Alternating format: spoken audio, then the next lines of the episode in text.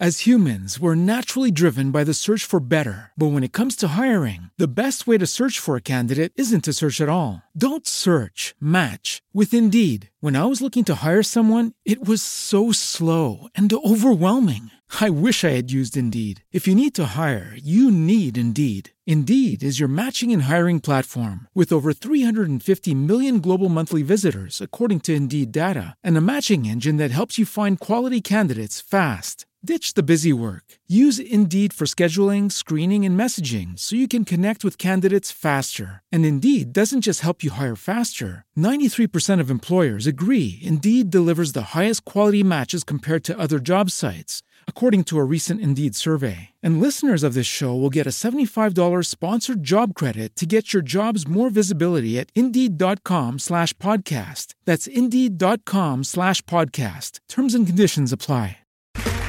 Okay, round two. Name something that's not boring. A laundry? Ooh, a book club. Computer solitaire, huh? Ah, oh, sorry, we were looking for Chumba Casino. That's right. ChumbaCasino.com has over 100 casino style games. Join today and play for free for your chance to redeem some serious prizes. ChumbaCasino.com. No purchase necessary. Full prohibited by law. 18 plus terms and conditions apply. See website for details. Hola, les saluda Esteban Porras de Enfoque a la Familia, donde ayudamos a las familias a mejorar a través de capacitación y educación en línea. Lamentablemente muchos niños están siendo víctimas de abusos sexuales. Por eso como adultos debemos estar atentos para prevenir que más víctimas se sumen a este hecho tan doloroso.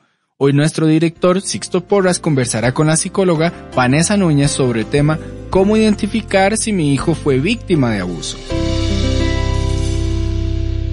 El abuso infantil es algo que debemos de tener como sociedad. No podemos permitir que nuestros niños sigan siendo abusados a nivel físico, emocional o sexual. Ellos necesitan tener un ambiente seguro en donde puedan crecer de forma saludable. Por eso queremos hacer conciencia sobre el tema y darle consejos prácticos para prevenir el abuso en el hogar. Bienvenida Vanessa, gracias por estar con nosotros en Enfoque a la Familia. Muchas gracias, eh, Sixto Porras. Muchas gracias a todas las personas hermosas que en estos diferentes países nos están escuchando. Para mí es un honor poder servirle a ustedes y al Señor. Y estoy feliz que podamos hablar este tema porque es un tema tabú. Muchas veces no lo hablamos, no lo dialogamos. El, reclamo de los niños es, cuando he contado algo, no me creen mis padres. Y aquí es donde debemos nosotros eh, instruirnos para hacerlo bien. Los niños tienen derecho a crecer en un hogar saludable donde sean protegidos por sus padres o encargados de crianza. Sin embargo, muchas veces están expuestos a diferentes circunstancias que les dañan. ¿A qué tipos de abuso se puede ver expuesto un niño? Me encantaría primero decir, si me lo permite, ¿verdad? Eh, ¿Qué es el abuso sexual? Como para que todos podamos tener una directriz como clara de qué es. Y tenemos que decir que el abuso sexual es cualquier actividad sexual entre un niño y alguien mayor. Podemos hablar de abuso sexual que tiene forcejeo físico y abuso sexual sin ningún forcejeo físico. Sigue siendo abuso sexual. Y sigue siendo abuso sexual. Y este es un tema importantísimo porque necesitamos quitar tabúes, ¿verdad? Y a veces eh, me he encontrado con personas que han sido abusadas sexualmente, pero como piensan que no es violación, o como piensan que no hubo forcejeo, o como piensan que no hubo penetración, entonces creen que no es abuso. Y este es un día interesantísimo, hermosísimo, para que nosotros podamos diferenciar los diferentes tipos de abuso y las personas puedan entender que hay diferentes formas en las que se es abusado. Has explicado que está aquel donde media la violencia y aquel donde media la manipulación, de tal manera que sin que haya violencia, eh, exponen al niño a un abuso sexual. Sí. Has dicho que está aquel donde hay penetración y está aquel donde no hay penetración. Y también está el abuso donde hay un toqueteo y manipulación física y donde ni siquiera se toca físicamente al niño o donde se le quita la ropa y se tocan sus partes genitales o algunas otras partes de su cuerpo y donde tampoco se toca el cuerpo del niño y ahí es donde entra muchísimas veces la confusión de que el niño se siente mal porque está siendo abusado sexualmente, pero el niño o sus papás o las gentes cercanas piensan que no lo es. Por ejemplo, para irnos entendiendo, un abusador puede perfectamente estar teniendo un abuso sexual con un niño cuando pasa enfrente de él todos los días después del baño y se quita el paño y entra y sale desnudo. Y el niño se siente incómodo, no quiere verlo, pero él manipula el escenario de tal manera que el niño tiene que verle sus genitales totalmente. Tal vez no lo va a tocar nunca, tal vez ni siquiera le va a decir una palabra, pero el placer que siente el abusador de saber que el niño tiene miedo, está angustiado y está viéndole sus genitales es un tipo de abuso sexual. Esto que estás diciendo es crucial porque es necesario entenderlo claro. Hay que manejar la privacidad hay que aprender a establecer los límites de tal manera que nuestros hijos sepan distinguir cuando se vean expuestos a esto. Entonces, no solamente que el niño eh, tenga que desnudarse, sino que el adulto se desnuda frente al niño, ahí ya estamos frente a un abuso sexual. Y todavía vámonos más allá. Cuando tal vez el abusador no se desnuda, ni hace un acto sexual frente al niño, ni desnuda al niño, pero por ejemplo lo forza a ver pornografía. ¿Cómo educar entonces para que nuestros hijos puedan saber distinguir esto? Es muy importante tener claro que aunque hay etapas sexuales, son etapas completamente normales de exploración, de conocimiento y de placer normal que los niños van a ir experimentando de acuerdo a sus edades.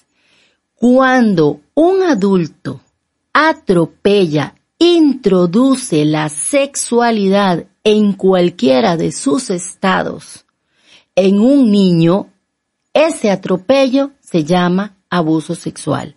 Ahora, también podemos distinguir tres tipos. Abuso sexual, acoso sexual y violación. Definámoslas.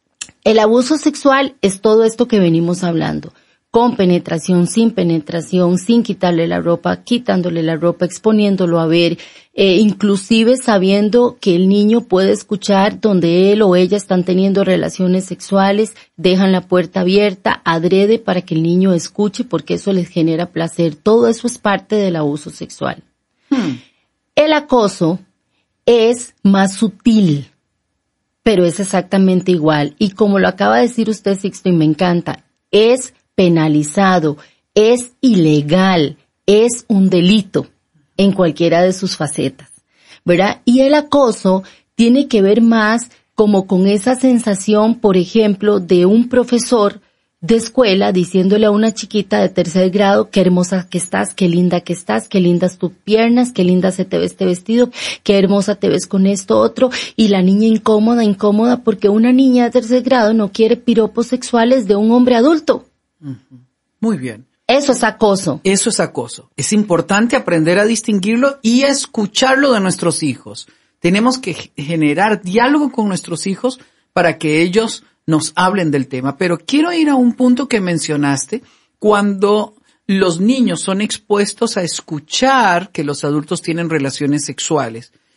Puede que los padres no lo hayan no lo hayan tipificado, sentido como abuso, pero no tuvieron el cuidado de eh, tener relaciones sexuales en la intimidad, de tal manera que los hijos no estuviesen, eh, eh, estuviesen, no estuviesen presentes. Pero si, si la casa es muy pequeña,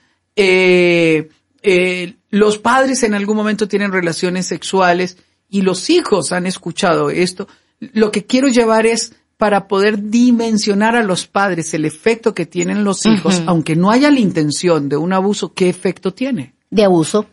Es un abuso. Sigue siendo abuso. Sí, porque los niños cuando ya crecen y cuando ya exponen y a veces van al consultorio y ya son adultos y ya hablan, muchas veces lo ven como un efecto traumático Claro, porque son niños, escuchan ruido, gemidos, voces, movimientos, eh, ah, pueden oír gritos y entonces ellos pueden sentir como que algo malo está pasando. No necesariamente ellos van a asociar eso con mis papás están disfrutando o tienen placer o están gozando, sino que más bien pueden sentirlo como algo del orden del terror. ¿verdad? Ahora, si en algún momento los papás, tal vez me estoy adelantando, ¿verdad? Está bien. Si en algún momento los papás creen que quizás sus hijos los han escuchado y tienen la duda, entonces, pues simplemente hay que acercarse a ellos y preguntarles con mucho respeto o decirles con mucho respeto, mi amor, este, se oye en el cuarto, este, has escuchado algo que te incomoda, no te quiero hacer daño, nosotros te amamos, nosotros nos amamos, ¿verdad? De alguna manera tal que el niño pudiera eventualmente decir, eh, lo que me está gusta sintiendo. escuchar, sí, me, me siento incómodo. Exactamente. Es importante este diálogo que estás mencionando Sí. para guardar la privacidad y, y la recomendación es, sigue siendo abuso, aunque no haya habido intención, por lo tanto, tiene que tomarse las medidas preventivas para que los adultos tengan intimidad sexual en una privacidad absoluta y los niños no se vean expuestos. Sí, Sixto, esto. porque aquí tal vez yo voy a ser un poco radical y de verdad, este, me disculpo si estoy ofendiendo a alguien, pero quiero ser muy radical porque hay algo que se llama negligencia. Eso es negligencia. Y la negligencia, Sí. ¿verdad? Es de alguna manera igual a, a, a A la premeditación. Sí, porque entonces yo no puedo ser negligente en nada. O sea, por ejemplo, pudiera ser que un niño eh, se ahogue en una tina y yo no lo quise matar. Pero si yo dejo un bebé de seis meses solo en una tina y me voy a hacer café cuando regreso está ahogado, murió por negligencia. Claro. Y aún así un juez pues no me va a decir quedas libre. No, no, hay negligencia. En este, me, me gusta cómo lo estás aplicando porque nos ayuda a despertar conciencia en todas las familias para que seamos preventivos y evitar el abuso y la negligencia, la premeditación y la negligencia. Exacto, entonces, por ejemplo, un programa como este es sumamente bueno y positivo porque entonces nos hace despertarnos a lo que está bien y lo que está mal para hacer cambios. Por ejemplo, hay papás que dicen, bueno, ah, en realidad a mí no me importa y en la casa todo el mundo anda desnudo. Este, y bueno, ¿qué importa que nos vean desnudos? Somos sus papás, son nuestros hijos, y entonces usted ve papás desnudos y adolescentes desnudos por toda la casa. Este, eso inmediatamente es una agresión para todos. ¿Por qué? Porque mi desnudez me pertenece a mí y eventualmente a mi pareja si lo estamos consintiendo. Mi desnudez no tiene que ser de mis hijos, la desnudez de mis hijos no tiene que ser mía, mi desnudez no tiene que ser de mis nietos, ni de los tíos, ni de los sobrinos. Entonces, hay cosas que tenemos que hacer cambios, como por ejemplo, eh, cosas básicas y elementales. O sea, si alguien va al servicio sanitario, tiene que cerrar la puerta con llave. No, no puede ser, a veces hay abusos como estos que me han contado a mí, ¿verdad? En clínica, como es que no soporto eh, que el esposo de mi mamá, este, cuando está en el servicio sanitario o cuando se está bañando, me llama y me dice, tráeme la pasta de dientes, pásame el jabón, y yo no quiero, porque yo no quiero verlo, y tengo que ir y verlo. Claro. Todas estas situaciones que nos molestan, que nos incomodan, que nos lastiman, hay que leerlas como abusos. ¿Qué es un abuso? Es algo que me pasa por encima, es algo que yo no quiero, es algo que yo no pedí y que el otro me está atropellando. Es muy delicado el tema y tenemos que aprender a detenerlo. Vamos a continuar hablando de este tema en nuestro próximo programa porque la profundidad que tiene el tema nos tiene que llevar a nosotros a generar conciencia para escuchar a nuestros hijos. Tenemos definitivamente que escuchar a nuestros hijos cuando ellos tienen una expresión de susto, de pánico, de miedo. Y nosotros debemos ser los primeros en tomar acción para proteger la inocencia de nuestros hijos. Vanessa, me encantaría invitarte a nuestro próximo programa para seguir dialogando sobre el tema. ¿Está bien? Yo feliz, aquí estaré. Muchas gracias. Nuestros niños están sufriendo una epidemia de abuso sexual y de negligencia y como sociedad debemos poner un alto a esta crisis. Según estudios realizados en Estados Unidos, cada 10 segundos hay un reporte de abuso contra los menores de edad. La familia y el hogar debe ser el lugar más seguro para los niños. Por eso, Debemos ser preventivos y enseñar a nuestros hijos sobre el cuidado de sus cuerpos.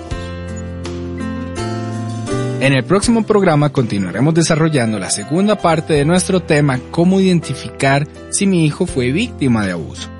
Si usted necesita consejería en esta área, escríbanos al correo ayuda arroba enfoquealafamilia.com. Se lo recuerdo, ayuda arroba enfoquealafamilia.com. A nombre de Sixto Porras y de todo el equipo, gracias por estar con nosotros. Se despide Esteban Porras de Enfoque a la Familia, en donde ayudamos a las familias a mejorar.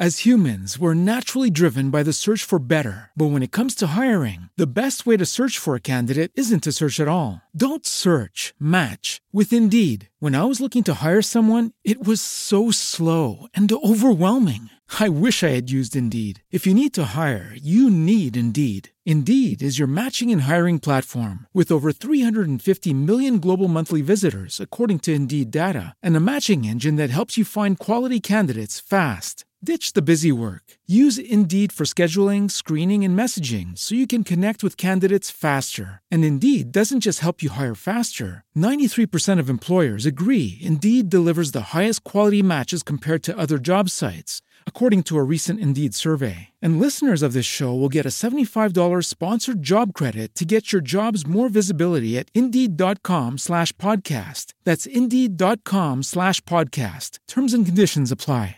With Lucky Land slots, you can get lucky just about anywhere. Dearly beloved, we are gathered here today to. Has anyone seen the bride and groom? Sorry, sorry, we're here. We were getting lucky in the limo and we lost track of time. No, Lucky Land Casino, with cash prizes that add up quicker than a guest registry. In that case, I pronounce you lucky. Play for free at LuckyLandSlots.com. Daily bonuses are waiting. No purchase necessary. Void where prohibited by law. 18 plus. Terms and conditions apply. See website for details.